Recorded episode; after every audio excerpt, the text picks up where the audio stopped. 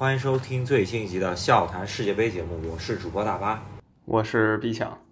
呃，这期节目要聊一下 E 组和 F 组的最后一轮小组赛。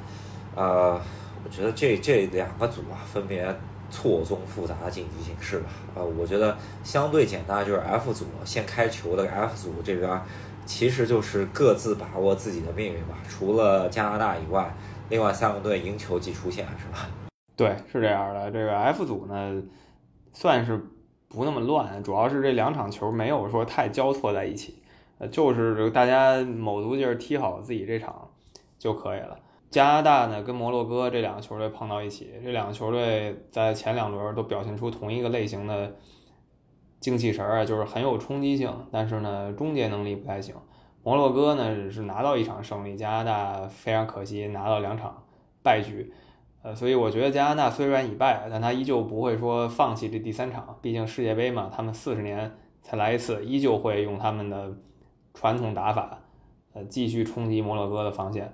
那至于摩洛哥这边呢，他也是一样的。如果他拿下了，他就稳了，甚至打平，他就已经能出线了。所以摩洛哥可能稍微收一点，他只想要一个平局，平局即可出线。对，但我觉得按照摩洛哥性子上来说，跟加拿大应该还是会放开了踢的，就是不会太像波兰这么玩的，是吧？那克罗地亚对比利时。这场比赛呢，又是一个欧洲之间的焦点大战啊。本来是大家觉得要争小组第一的，但现在变成了比利时是背水一战了，是吧？对，这是两个欧洲老爷车啊，都是上届的夺冠热门的。呃，到这一届，尤其比利时让人非常失望。但这都是预料之中的吧？毕竟年龄嘛，这种东西无法无法克服，对吧？这点弱势你无法克服。那克罗地亚依旧是打平。即可出现，他是没有任何压力的。那比利时呢？他得争胜，他现在这三分肯定是不行，他必须拿下克罗地亚。但是我很难看到比利时有任何取胜的可能性啊，确实不太行。他这个中场队员还在线，可是前锋呢完全也不在线，后防一冲就垮，这谁受得了？是那。最近不是又爆出来了，队内已经乱成一锅粥了，是吧？这当然都是小道消息，不清楚到底怎么回事。但总体来说，负面消息大于正面消息啊！比利时真是为他们捏把汗，是吧？嗯，是这样。所以总结说，就是比利时他一定要赢，他一定要打出来。我相信他们会多练一练中场跟前场衔接，然后再有就是后防，他们需要拿出百分之一百二十的状态。知道年龄不行了，就要更靠经验。好在说克罗地亚的进攻球员不是那种，呃，风驰电掣型的，对吧？还是一步一步往上推的。我觉得这个对比利时防守来说压力就没有像加拿大和摩洛哥的时候那么大了。呃，克罗地亚这边呢也想稳中求胜吧。如果克罗地亚能控制住中场的话，就算是个零比零，他都已经晋级了。那这两个比赛日我都不去看球啊，就是安心休息两天。真是今天一天赶了两场，真有点累。那日本 E 组这边，日本、西班牙、德国和哥斯达黎加这个组错综复杂，各种情况，我觉得能排列组合得好几十种吧，是吧？对，这个是目前我们看到最混乱的局势，很像上届日本的那个情况。这日本队总是这样，一开始总给你一个好的开局，然后你就不知道他在想什么了。他第二场呢，一般大家都会想哦，开局顺利，开门红，然后我乘胜追击。但一般第二场日本就开始浪了，这届也是一样啊。第二场就不知道自己姓什么了。如果他第二场把握住机会，现在他已经稳了，可惜没能赢哥斯达黎加，导致这一组进入一个非常混乱的局面。呃，日本对阵西班牙，哥斯达黎加对阵德国，这场球呢你就得双开才行了，因为两边四个队。谁进一球的话，这局势都得来个大逆转。呃，我跟大巴准备节目的时候，我们就说了十几种情况。呃，但简单来说呢，足球嘛，还是做好自己。如果你能取胜的话，你基本就立于不败之地了。是，那呃，就算这本组最差的德国队呢，他的形势是最差的，就是说他赢球了，还得稍微看一眼对方的那头的，就是呃，到底怎么回事儿，是吧？不然的话，他还不一定能晋级。然后西班牙队自然是情况最好的了，打平日本队就可以出现了。呃，日本队呢，他是肯定不能说苟你平局，因为如果他平局的话，实在太看别人脸色，对吧？这不行。如果日本队跟西班牙是个平局的话，他就必须求哥斯达黎加和德国也是平局，这太难了。你怎么就能知道俩队一定平局呢？而且是实力相差这么悬殊的情况下，而且德国背水一战了，所以日本队也得攻出来。我相信日本队他的目标啊是取胜西班牙，他绝对不会像波兰这样猥琐一个一分吧？这个他要是真这么干，我只能说你精算太牛逼了。对，那真的是在太岁爷上动土是吧？跟西班牙玩传控，把他把太西班牙时间溜没了，我也挺佩服，是吧？这也是个本事。那日本队有那么一点难度啊，就是我觉得这个难度还挺难的，因为他如果平的话，那头只要出赢球就会淘汰。呃，他如果他还真。得赢才能够确保，是吧？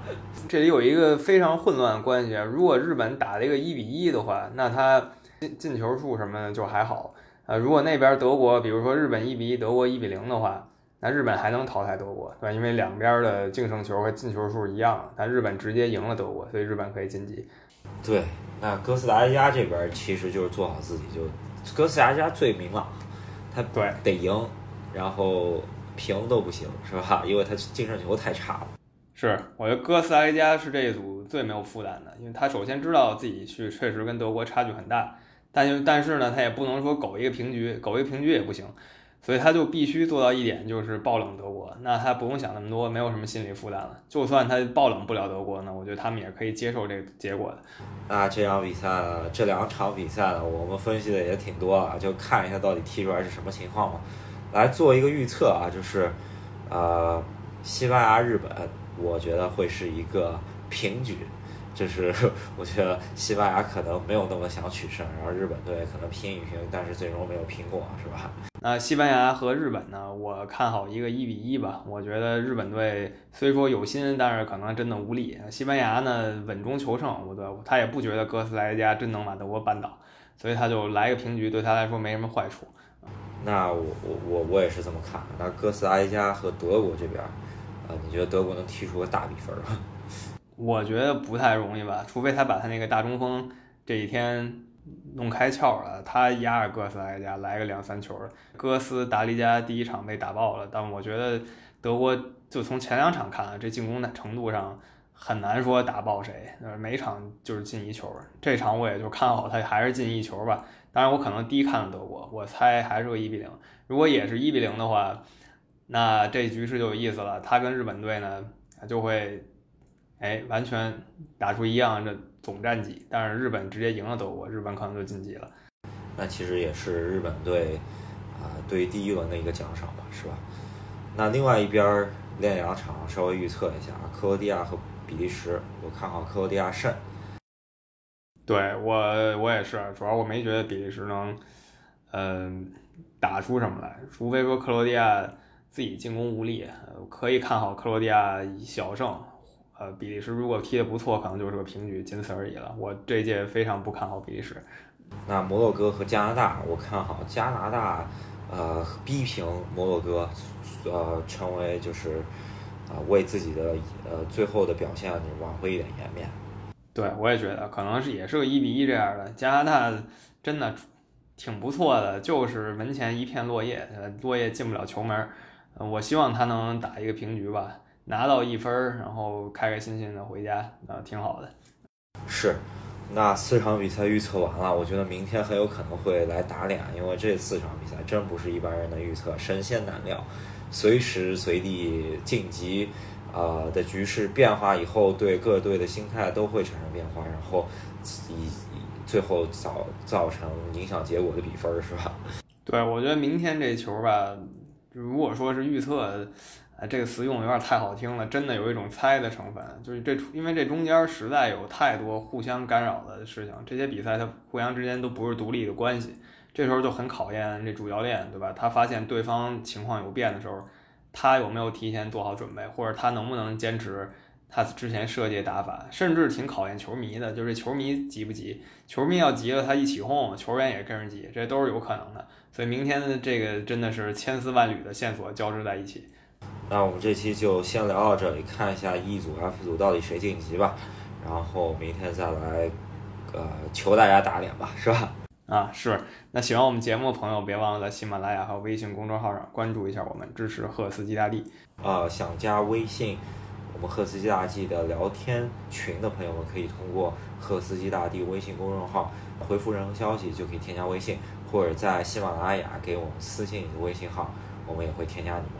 那我们今天就先聊到这儿，那我们明天再见，明天再见，拜拜。拜拜。OK。